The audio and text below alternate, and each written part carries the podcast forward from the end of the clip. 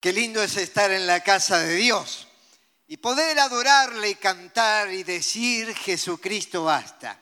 Él llena nuestra vida, nos da gozo y nos da esperanza. Así lo dice el Salmo 126, 1 y 2. Aquellos que quieran acompañar la lectura pueden hacerlo. En el Salmo 126 comienza hablando con estas palabras. Seremos como los que sueñan entonces nuestra boca se llenará de risa y nuestra lengua de alabanza. Entonces dirán entre las naciones, grandes cosas ha hecho Jehová con estos. Vamos a entender el contexto en el cual es escrito este salmo. El pueblo de Israel había estado prisionero, en definitiva en el exilio, con los babilonios, con los persas, y antes había sido esclavo en Egipto. Pero ahora, por un decreto del rey, el rey Ciro, a este pueblo se le otorga la libertad. Podemos pensar que fue una medida política, que un rey firma la libertad y entonces viene la paz, viene la posibilidad de desarrollar una vida nueva. Pero en realidad Dios estaba en la cosa y estaba moviendo los hilos de las circunstancias históricas.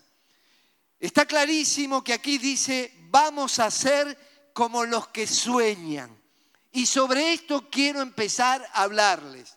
Los sueños que vienen de parte de Dios.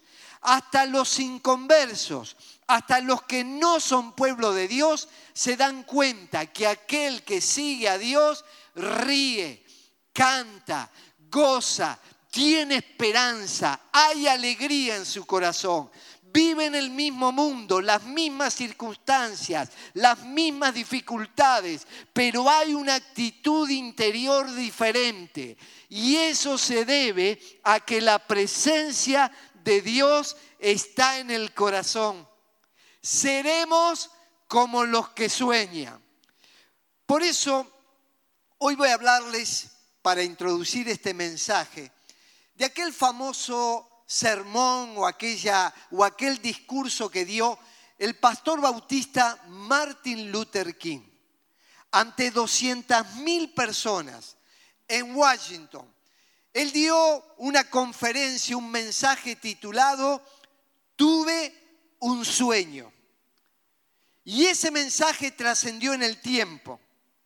Entre otras cosas, en un contexto de segregación racial donde los derechos de todos los ciudadanos no eran iguales, en su discurso dice, yo sueño en que mis hijos y los hijos de los demás vivan en una nación en la que no se los juzgue por el color de la piel, sino por la cualidad de su carácter. En definitiva, queremos que todos sean iguales y no solamente no sean juzgados por el color de la piel, tampoco sean juzgados por su condición económica, cultural, social, las circunstancias de su nacimiento, por su etnia, por sus creencias. En definitiva, un país de igualdades. Él soñó esto y aunque tenía un movimiento pacifista que llevaba adelante, la violencia de quienes no estaban de acuerdo fue tan grande que una bala asesina, cuando tan solo tenía 39 años, atravesó su corazón.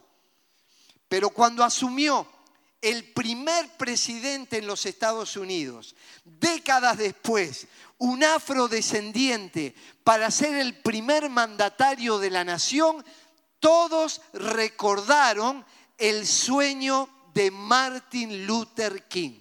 En definitiva, mataron al hombre que soñó, pero no al sueño de este hombre.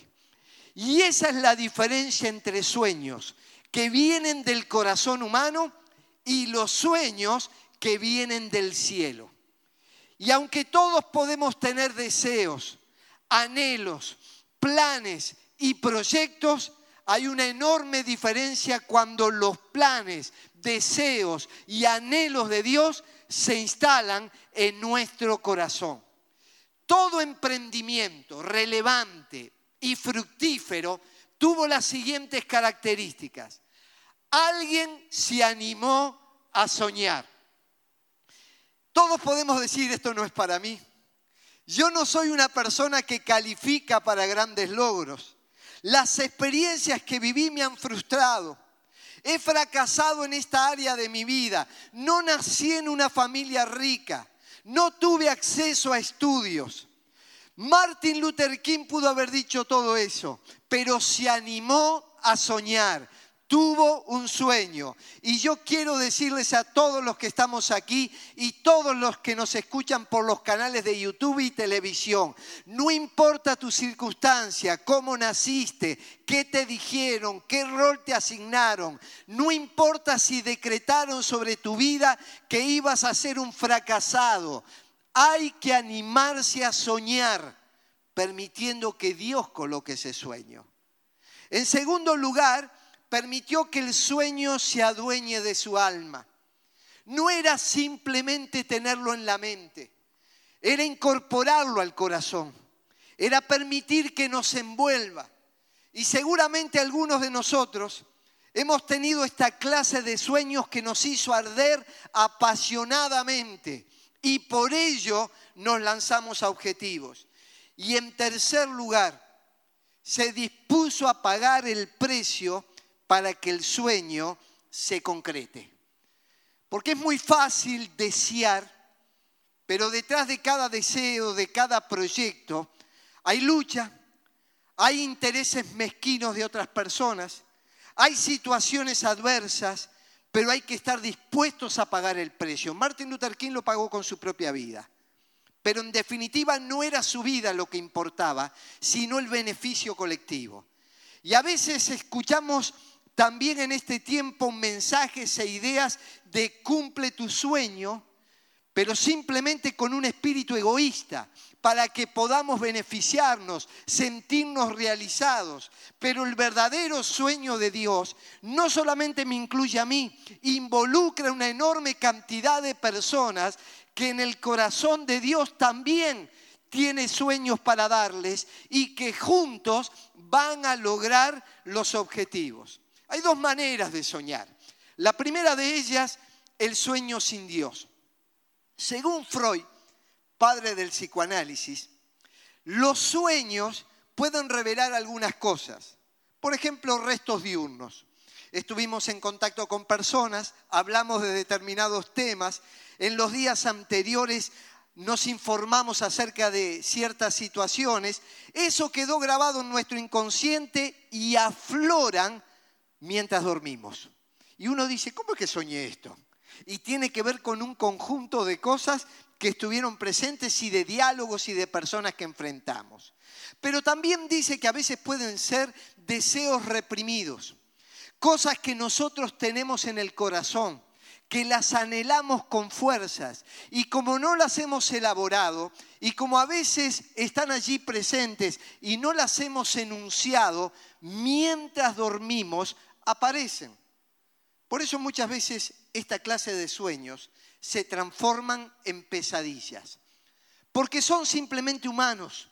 No está Dios en la cosa, están nuestros anhelos, nuestros caprichos, nuestros deseos de temas no resueltos que aparecen en medio de las noches cuando descansamos. Pero también hay un sueño que viene de Dios. Y sobre esto voy a empezar a hablarles y quiero animarles a que ustedes también descubran sueños de Dios para sus vidas y juntos podamos trabajar acerca de esto. Lo vamos a definir el sueño que viene de parte de Dios como captar y entender el proyecto de Dios para nuestra vida. Tener la certeza interior de que se está en la senda correcta y tomar las acciones éticamente aprobadas para conquistarlo. A esta clase de sueños nos vamos a referir. Captar el proyecto de Dios. Dios, ¿qué quieres para mí? Dios, ¿qué quieres hacer con mi vida y a través de mi vida en beneficio de otros?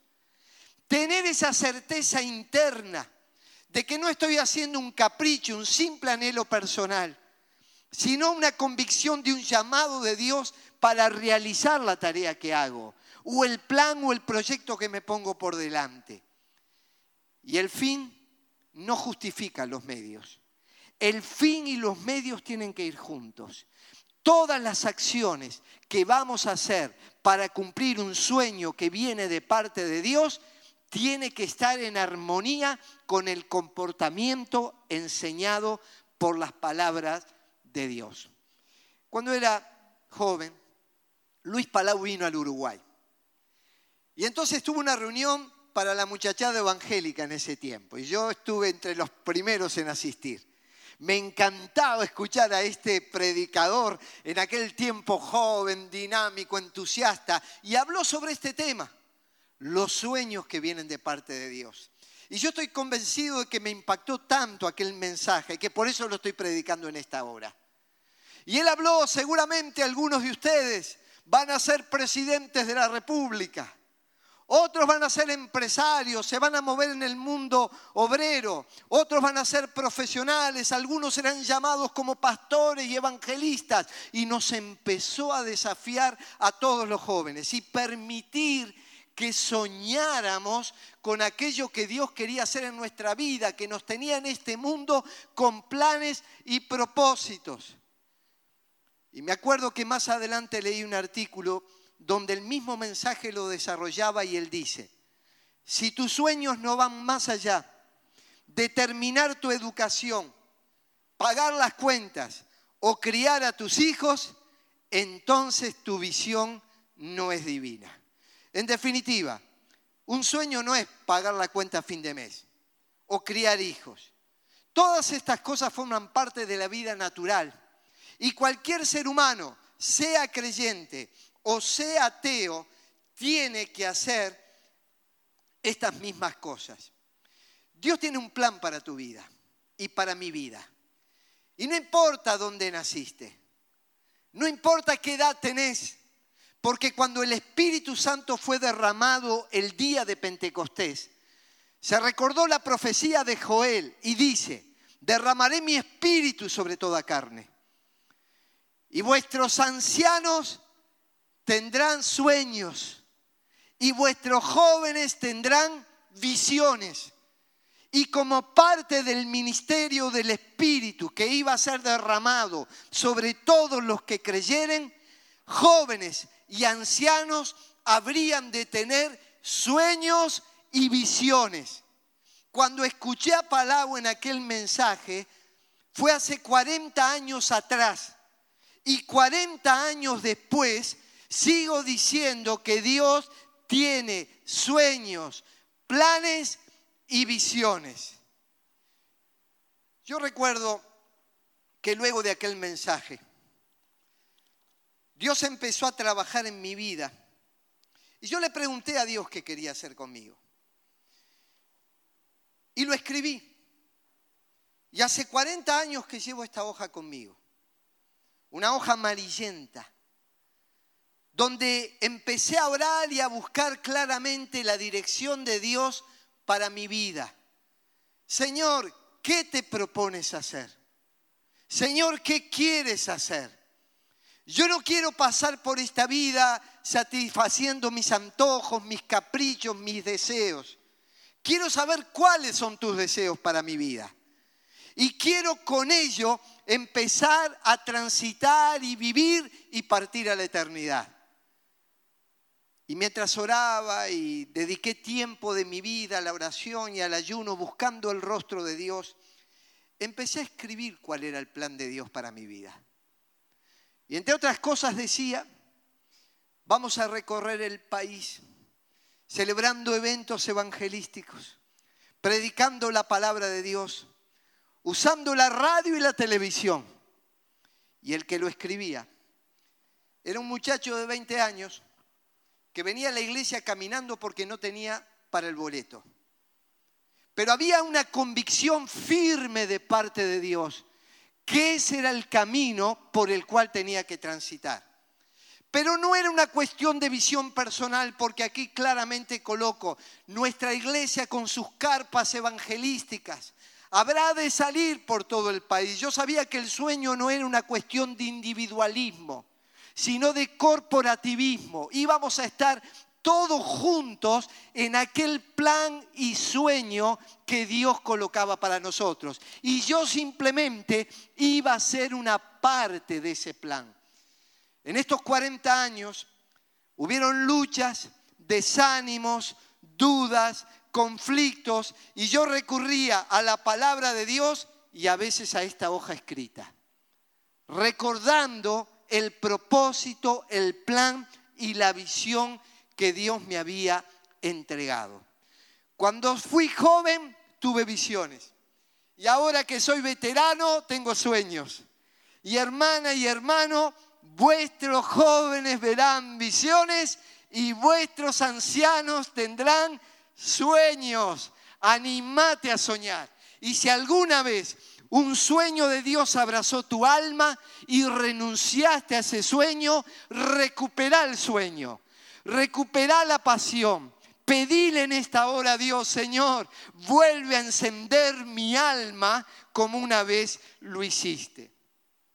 Para elaborar este tema, yo quiero recordarles la biografía de un hombre llamado José. Está en el Génesis de la Biblia.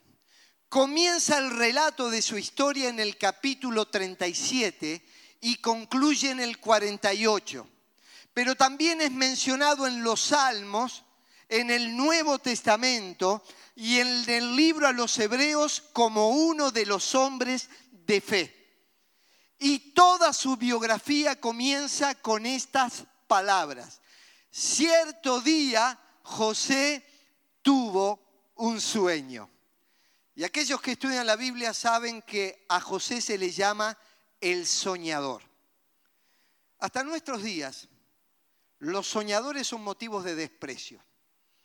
¿Cuántas veces escucho a personas decir, este, esta es un soñador? Pero sin ánimo de contrariarle, yo quiero decirles que yo pertenezco a ese grupo de personas despreciables que sigue soñando y que sigue teniendo expectativas hacia el futuro. Por eso cantábamos, ahora hay un futuro y esperanza fiel. En su amor confiamos. Hay descanso en Él. Sí, el creyente canta, ríe, tiene esperanza y es testimonio de una vida productiva. José tuvo un sueño. En realidad fueron dos. ¿En qué consistió? En el primero de ellos dice que había doce manojos de trigo. Uno le pertenecía a él, que permanecía derecho, y once a sus hermanos que se inclinaban ante él. En el segundo sueño, él también vio la luna, el sol y once estrellas que también se inclinaban ante él. Dios le estaba mostrando a José que décadas después, sus hermanos y sus padres, al igual que todo el pueblo de Egipto, habrían de inclinarse reverentemente ante él. Él no lo había visto todavía, él no sabía los detalles, no sabía que era Egipto el destino que le esperaba, no sabía las circunstancias, pero había visto en una visión espiritual que Dios tenía ese plan para su vida. Materialmente no se había producido, pero espiritualmente para él ya era realidad. Por eso lo contaba. El sueño, y voy a seguir las próximas semanas, le trajo enormes resistencias y oposición. Pero ese sueño que tuvo en un comienzo y que Dios anidó en su corazón, fue el que le empujó a seguir adelante y no desviarse bajo ningún concepto del plan y proyecto de Dios. Ahora, la gran pregunta es, ¿y cómo descubro ese plan de Dios para mi vida? ¿Cómo puedo llegar a entender lo que Dios quiere hacer? Bueno, lo primero que tenemos que entender que José nunca encontró un proyecto para Dios. Fue el proyecto de Dios que lo encontró a José. Porque es muy fácil decir yo tengo este deseo, este anhelo, este capricho, y Señor te pido que bendigas lo que yo en mi mente elaboro. Pero es muy diferente cuando Dios te muestra un plan y te tiene a ti como responsable y como parte de eso que está haciendo. Algunas preguntas que nos hacemos todos los seres humanos, o que por lo menos debiéramos hacernos. ¿Para qué estoy en la tierra? ¿Por qué estoy en la tierra? Dios me pudo haber llevado antes. Hemos visto desaparecer cerca nuestro a tantas personas. ¿Por qué todavía me mantiene en la tierra? ¿Cómo quiero usar todo lo que soy, sé y tengo? A través del tiempo pudimos haber logrado cosas, tenido bienes de este mundo, adquirido conocimientos y todo esto que el Señor me concedió. ¿Qué quiere hacer con esto? ¿Simplemente que yo me mire el ombligo y me sienta satisfecho conmigo mismo o hay algo de Dios que quiere hacer? Y la tercera pregunta, Señor, ¿qué te propones hacer a través de mi vida? Porque hay algo que Dios quiere hacer con tu vida. No importa si es grande, si es chico, si es mediano. Lo de José fue mucho más grande que lo que pude haber pensado, pensado Dios para mí. Pero no importa, yo vivo no el sueño de José, sino el sueño de Dios para mi vida. Y bueno, vivas un sueño ajeno. Viví el sueño de Dios para tu vida. No te compares con más nadie. Sos único, sos irrepetible. Dios te creó con esas condiciones, con esas cualidades, en ese tiempo. Cuántas habilidades diferentes aquí, conocimientos, cuántas vivencias. Yo estos días hablaba con hermanos acerca de lo que es la iglesia y a veces nosotros vemos las personas que visiblemente aparecen en un culto, pero no nos damos cuenta que hay una enorme cantidad de situaciones que se mueven para que este culto pueda salir adelante. Entonces, ¿cómo vamos a responder a estas preguntas? Lo primero que tenemos que entender que Dios nos va a hablar por la Biblia. A todos nos encantaría decir, bueno, pongo la cabeza en la almohada y al igual que José me va a mostrar un sueño. Ahora yo no sé si ese sueño, vuelvo a lo mismo, es una pesadilla, es un capricho, es un deseo, pero por lo menos va a haber formas en las cuales seguramente Dios nos va a hablar. Nos va a hablar por la Biblia. Dice la palabra de Dios, ordena mis pasos con tu palabra. Y también dice la escritura que es una lámpara a nuestros pies y una lumbrera a nuestro camino. ¿Cuántas veces en medio de la lectura de la Biblia, cuando nos acercamos a Dios personalmente, hemos encontrado respuesta a una situación específica? Aunque esa palabra es dada para todos, hay momentos en que tiene una relevancia distinta para nosotros personalmente. Pero cuando hablamos de la palabra de Dios, también hablamos de la palabra expresada, la palabra predicada. La Biblia dice, la exposición de tus palabras alumbra, hace sabio al sencillo. ¿Y cuántas veces hemos venido al culto con conflictos, problemas, luchas, dudas, preguntas, incertidumbres, desánimos y hasta con pecados escondidos? Y cuando la palabra de Dios es pronunciada, sentimos que desde el púlpito Dios nos está diciendo cosas personalmente. Dios va a mostrar su voluntad a través de lo que está escrito. La voluntad de Dios es buena, es agradable y es perfecta. Yo a veces cuando era adolescente y joven, parecía como que la voluntad de Dios era algo pesado. Hay que tener cuidado porque Dios puede tener para tu vida algo que no te guste. Y después descubro que la Biblia dice que la voluntad de Dios es buena, agradable y perfecta. Lo que Dios va a decidir va a terminar convenciendo mi corazón y alineando mi corazón con su voluntad. Lo hará también por lo que coloca en nuestro corazón. Dice, Dios es el que produce en ustedes tanto el querer como el hacer. Cada sueño que Dios tiene para nosotros no solamente va a producir el querer, va a producir también la oportunidad del hacer. Y las dos cosas van a estar emparentadas. Permítame contarle una experiencia personal.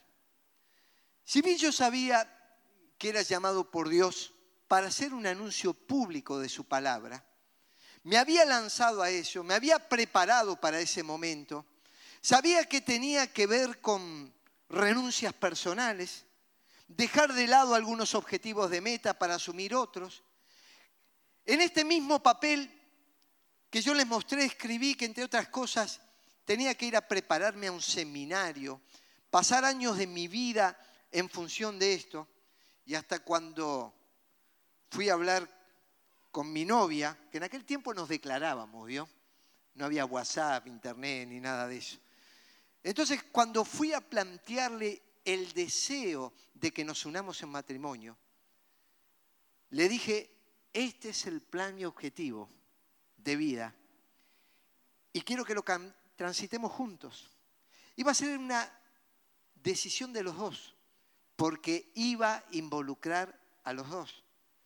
Bueno, estaba allí una tarde, recibo un llamado telefónico de un prominente teólogo y educador evangélico conocido en todo el continente, donde me invita a predicar en un congreso para pastores en Colombia. 120 pastores iban a estar reunidos en aquel lugar me entusiasmó la idea. Dios me había llamado a predicar y además a ministrar a pastores. Y quería conocer ese país que hasta ese momento no lo había visitado. Entonces eran tiempos de fax y me manda en un fax los temas. Y eran todos temas escatológicos, con algunos pasajes del Apocalipsis de difícil interpretación, los cuales no estaban en mi dominio. Y esa noche me sentí intranquilo. No pude dormir bien. En mi deseo y corazón estaba el ir, pero las circunstancias, el momento, no estaba diciendo en el querer y en el hacer de que eso era el plan de Dios. Se lo transmitía a este predicador.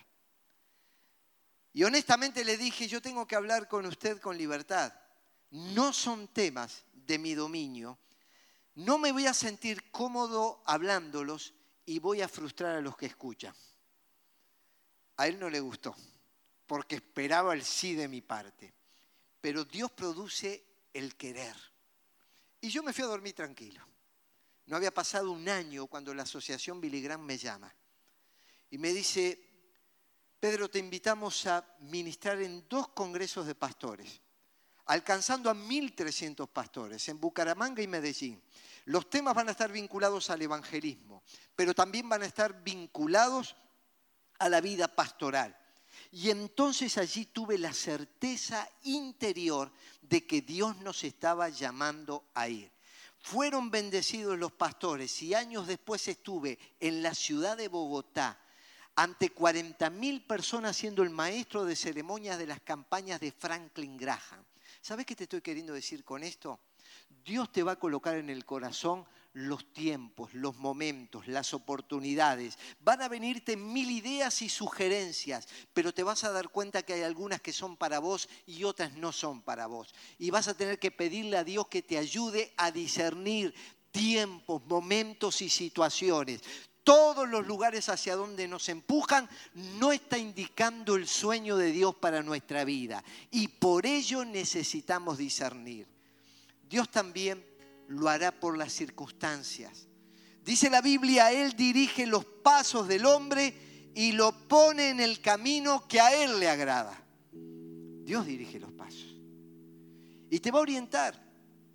Todos tenemos miedo de equivocarnos. Todos tenemos miedo de fallar. Y todos nos preguntamos, ¿será de Dios o no será de Dios?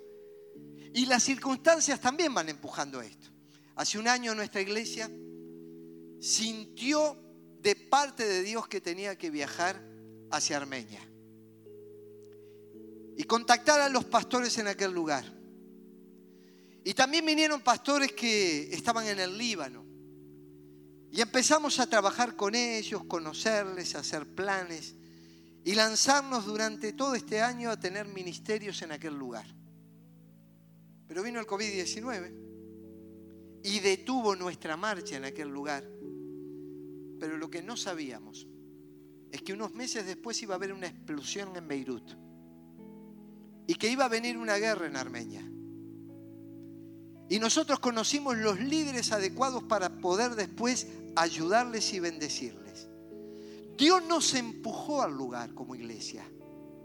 Y habíamos hecho determinados planes, pero Dios también en las circunstancias nos va guiando hacia dónde. Y esta semana, cuando de Samaritan Pers me llamaron diciendo que había un avión que salía hacia Armenia con ayuda humanitaria, y si podía darle el nombre de líderes cristianos que pudieran distribuir todos los donativos, recordé que hace un año atrás Dios nos había empujado allí, sin saber los detalles. Terminó ordenando las circunstancias. Como iglesia tuvimos un proyecto para ayudar a 40 familias en Beirut. Y esta semana estamos enviando ayuda a 40 familias de Arzaj que escapando de la guerra están viviendo en el campo. Estamos comprando juegos de colchones, de camas y de frazadas para un invierno que va a tener entre 20 y 30 grados bajo cero. Y es el inicio de otro tipo de ayudas que vamos a tener. Dios da sueño, lo coloca y va moviendo circunstancias para que nosotros trabajemos por ellas. No tenemos nunca los detalles completos. José cuando Dios lo llamó para hacer la tarea que hizo, lo vamos a ver la próxima semana, no tenía todos los detalles de las circunstancias, pero sabía que Dios lo estaba empujando y lo estaba dirigiendo. Hermana y hermano, en lo personal, en lo colectivo, como iglesia, captemos visión de Dios, lancémonos con fe y las circunstancias el Señor las va a ir guiando y acomodando para lograr sus planes y objetivos. Hay una diferencia en luchar por lo que Dios nos pide que luchar contra la voluntad de Dios. Y qué maravilloso es luchar la buena batalla de la fe, lo que Dios nos está pidiendo, pero no luchar contra la voluntad del Señor. Cuando era un seminarista vino al país el evangelista Pablo Finkenbinder.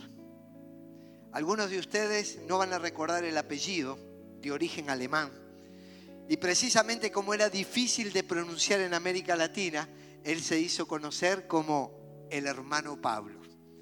Y algunos han escuchado su mensaje, una voz a la conciencia en la voz del hermano Pablo. Mensajes de cinco minutos, un gran evangelista que ya está con el Señor. Y él dio una palabra en las mañanas para pastores, líderes y seminaristas. Y dijo así, no te esfuerces en abrir puertas al ministerio, sino que el ministerio que Dios te ha dado te abrirá las puertas a ti. Y yo te digo, hermana y hermano, no importa la profesión que tengas, el oficio, la tarea que desarrolles en la vida. Confía en que Dios te va a ir abriendo puertas.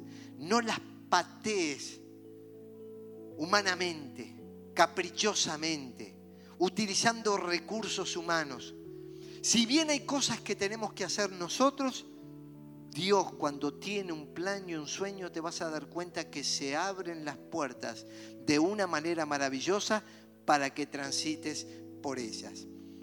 Y también Dios mostrará su sueño a través de los referentes espirituales. Cuando a veces tenemos que tomar decisiones importantes en la vida, es bueno poder conversar con hombres y mujeres de Dios, que conocen la palabra de Dios, que tienen experiencia espiritual, que nos van a dar un buen consejo, no nos van a decir lo que tenemos que hacer porque eso será una decisión personal, pero a veces nos pueden dar un consejo que ayuda, porque la Biblia dice, los pensamientos con el consejo se ordenan. Y esto es válido para cualquier emprendimiento para cualquier tarea, para cualquier labor, a veces un buen consejo dado por alguien inspirado por Dios puede traernos luz acerca de los propósitos divinos. Concluyo con esto. Frecuentemente hablo con personas que tienen sueños. Recién me crucé con un chico por el pasillo. Me dice, a mí me gustaría dedicarme a la política. Un adolescente. Le digo, me acordé de Palau, ¿no estaré en presencia del futuro presidente? Sueños, sueños. Y después vienen jóvenes y dicen, yo sueño con casarme. Y después con tener hijos. Yo sueño, dicen, con un emprendimiento comercial, con una inversión financiera. Yo sueño con poder avanzar en la vida y desarrollarme. Sueños, sueños que todos tenemos. Y sueños que nos empujan y que nos alientan. Seremos como los que sueñan. Bocas llenas de risa, bocas llenas de alabanza. Eso es lo que Dios quiere para su pueblo. No un pueblo desanimado. El desánimo está fuera del pueblo. Tristeza, depresión, angustia, miedo, no hay futuro, no hay esperanza. El creyente es una persona llena de Dios, llena de nuevas esperanzas. ¿Cuántos pastores sueñan?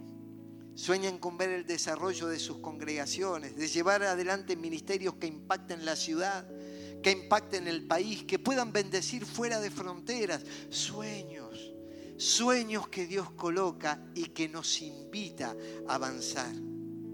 En un momento Jeremías pierde la capacidad de soñar. Se desanima, se desalienta, a tal punto que escribe un libro que no se llama Sueños de Dios, se llama Lamentaciones. Fíjese, profeta de Dios, en vez de hablarle a la gente de ánimo, de esperanza y de fe, escribe sus lamentaciones. Pero esto es para que veamos que todos nosotros, aunque estemos en comunión con Dios, podemos pasar tiempos de desánimo. Pero en un momento mira al cielo y dice, nunca decayeron sus misericordias nuevas son cada mañana. Grande es tu fidelidad. En esta mañana te levantaste y misericordia de Dios vino para tu vida. Y te renueva la esperanza y te renueva la fe y te renueva la frescura de aquellos sueños que una vez colocó en tu corazón, que te abrazaron, que te empujaron. Y decirle, Dios, quiero una nueva visitación tuya. Quiero que me vuelvas a despertar, que me levantes, Señor. Quiero esa visión, quiero esa claridad que viene de tu nombre. Y Señor, quiero vivir para honra y gloria de tu nombre. Y aunque esto es una frase armada, la repito con fe. Lo mejor está aún por venir. Si fueron cosas buenas las que nos pasaron, si hubieron luchas en el camino para lograr los objetivos, no importa, lo mejor está adelante. Nos esperan grandes y maravillosas cosas de parte de Dios. Y con esa esperanza vivamos, honremos, glorifiquemos a Dios. Y alguno me puede decir, y si te vas al cielo, es lo mejor que nos puede pasar. Pablo decía, para mí el vivir es Cristo y el morir es una ganancia. Qué cosa más maravillosa saber que vamos a tener un propósito en esta vida y cuando nos vamos de aquí tenemos vida eterna. Gloria al nombre del Señor, al Salvador, al que llena nuestra vida de entusiasmo en medio de la vida.